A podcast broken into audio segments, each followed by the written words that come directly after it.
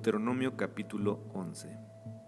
Te saludo con el cariño de siempre, deseando que para estas horas ya hayas leído el libro de Deuteronomio capítulo 11. En esta dinámica interesante de leer todos los días un capítulo y también recibir esta reflexión de mi parte. Es sumamente importante que leas este capítulo antes de escuchar esta reflexión para que no pueda estar fuera de contexto. ¿De qué habla el capítulo 11?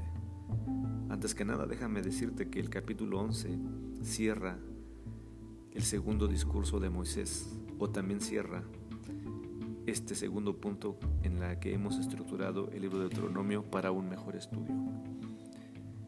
Esta sección tiene que ver con la exhortación de Moisés a la generación de hoy, a esa generación que está a punto de entrar a la tierra prometida. Pero ¿de qué habla el capítulo 11? El capítulo 11 yo le titularía ¿Qué decides? ¿La vida o la muerte? ¿La bendición o la maldición? Estas son las dos caras de la moneda que presenta Moisés en su discurso final antes de comenzar el siguiente. La primera cara de la moneda tiene que ver con cómo Dios, de manera poderosa, trae las consecuencias sobre la desobediencia. Esta primera cara se presenta en los versículos 1 al 7 y Moisés le recuerda al pueblo cómo Dios ha obrado de manera soberana, poderosa y justa, trayendo castigo, trayendo castigo sobre aquellos que han desobedecido. Moisés recuerda al pueblo las señales y, obras, y las obras que Dios hizo en medio, en medio de Egipto. Cómo Dios destruyó al ejército de Egipto, a sus caballos y a sus carros. Cómo precipitó las aguas del mar rojo sobre ellos cuando venían sobre el pueblo y Jehová los destruyó. Jehová los destruyó. Pero también Moisés recuerda el gran poder de Dios castigando la desobediencia de Datán y Abiram, hijos de Eliab, hijo de Rubén, y la forma en cómo lo hizo muestra y evidencia el gran poder de Dios. La tierra en aquella ocasión abrió su boca, es decir, la tierra se abrió y los tragó, no solamente a él, sino que con sus familias, sus casas y todo su ganado. Y Israel fue testigo de todo esto. Sus ojos vieron cómo Dios destruyó y castigó la desobediencia. ¿Y qué va a pasar a partir del versículo 8 hasta el versículo 25? Dios va a hablar ampliamente de las consecuencias de la obediencia. Las consecuencias de la obediencia, en primer lugar, es mantener una relación con Dios, porque Dios no puede habitar con el pecado, puede evitar con la desobediencia obstinada y con la infidelidad. Dios, Dios promete que quien obedece y quien está en una correcta relación con Dios, Dios estará con ellos. Por eso la palabra dice así, la tierra a la cual ustedes van a tomar es una tierra de montes y de vegas, es decir, no es un desierto, que bebe las aguas de la lluvia del cielo, tierra de la que Jehová tu Dios cuida, y escucha esto, siempre está sobre ella los ojos de Jehová tu Dios desde el principio del año hasta el fin. Las consecuencias de la obediencia, en primer lugar, es disfrutar de la compañía, del cuidado y de la provisión de Dios. Si el pueblo obedecía, iba a llegar a una tierra sumamente fructífera, una tierra donde el Señor vigilaría la lluvia temprana y la lluvia tardía. Ellos iban a recoger iban a recoger cosechas, cosechas grandes. Su campo sería, estaría lleno de ganados, comerán y se saciarán. Es decir, algo completamente distinto al desierto. Pero ellos tenían que escuchar cuáles son las consecuencias de obedecer a Dios. Moisés prepara estos dos cuadros, estos dos elementos para llegar al versículo 26 y 27 y 28. He aquí, yo pongo delante de ustedes la bendición y la maldición. ¿Qué es la bendición? La bendición la van a obtener al obedecer los mandamientos de Jehová vuestro Dios que yo les digo hoy. Y la maldición es no oír los mandamientos de Jehová su Dios y apartarse del camino que yo les digo hoy para ir en pos de dioses ajenos que no han conocido. Aquí es sumamente importante hablar de esos dos elementos y cómo Dios le invita a Moisés y al pueblo a que sean dos cosas que entiendan, que escuchen, pero que también vean. Moisés manda hacer dos elementos que yo le llamaría dos monumentos que siempre les van a recordar la bendición y la, maldición.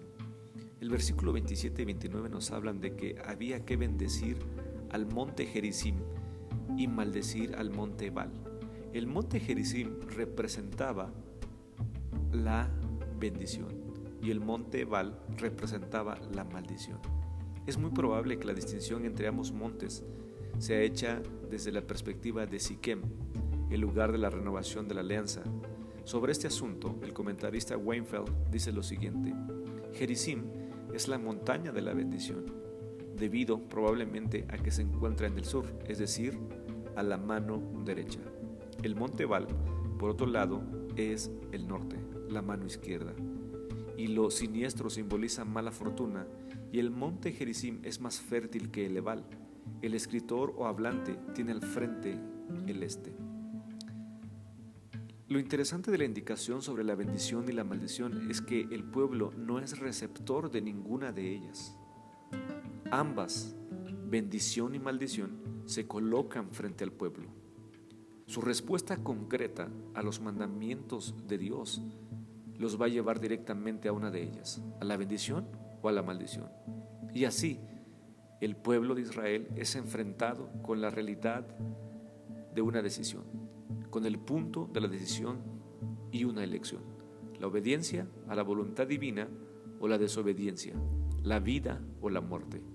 Cada vez que las generaciones futuras, ya instaladas en la tierra, escuchen o lean estas palabras, sabrán que son desafiadas a pararse en el punto intermedio que le exigirá una decisión. Las generaciones son puestas nuevamente frente a estas dos montañas, frente a estos dos montes, ¿qué decidirán? ¿Qué quieren escribir? ¿Qué quieren escoger? ¿La bendición o la maldición? El Nuevo Testamento recupera esta enseñanza y nos habla precisamente de que hay dos caminos, el camino angosto y el camino ancho, la vida o la muerte. Y la vida o la muerte está en proporción a nuestra respuesta a recibir el regalo de Dios. Dios, Dios quiere salvarte. Dios quiere que escojas la vida y por eso ha enviado a Jesucristo. Sin embargo, es una decisión que tú y yo debemos tomar, una decisión que está puesta frente a nosotros. Esa decisión de escoger la vida que tiene como sinónimo la obediencia a la palabra o la obediencia a los mandamientos de nuestro Dios. Todos los días somos desafiados a vivir bajo esta decisión, pero hoy quiero recordarte que si tú estás en Cristo, has escogido el verdadero camino, el camino que es la vida, el camino de la vida eterna. La enseñanza de Deuteronomio es igual que la del Nuevo Testamento. Somos invitados a escoger la vida. Somos invitados a tener una relación con Jesucristo porque Él es el camino, la verdad y la vida. Pero es una decisión que tú y yo debemos tomar. Es una decisión en la que el Señor pone frente a nosotros dos montañas, Gerizim y Ebal.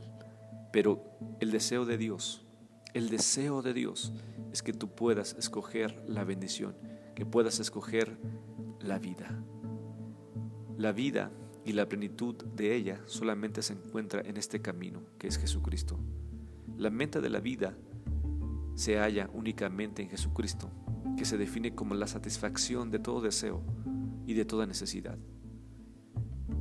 La realidad ha demostrado que el mundo ofrece muchos caminos, que parecen derechos, pero que su fin son caminos de muerte. Moisés termina este discurso llamando e invitando a esa generación a que ellos decidan. Esto siempre ha sido un llamado bíblico. Le pasó lo mismo a Josué.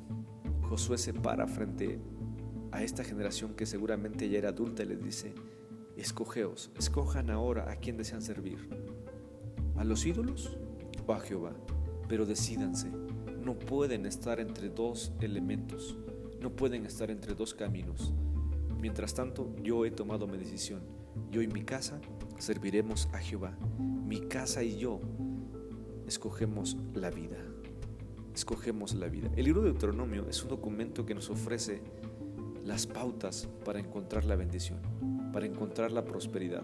Como cristianos debemos recordar que en Jesucristo hemos encontrado la vida, que en Jesucristo tenemos el camino de la bendición. Yo te reto hoy yo te exhorto a preguntarte y a cuestionarte parado frente a estos dos monumentos. ¿Qué decides? servir a Dios, escoger la vida o la muerte. Déjame decirte que el tomar esos caminos habrán consecuencias. La consecuencia de escoger el camino de la vida es tener la vida eterna y la posesión de la tierra prometida. Pero también Moisés nos presenta el lado de las consecuencias de desobedecer a Dios, que son el castigo eterno.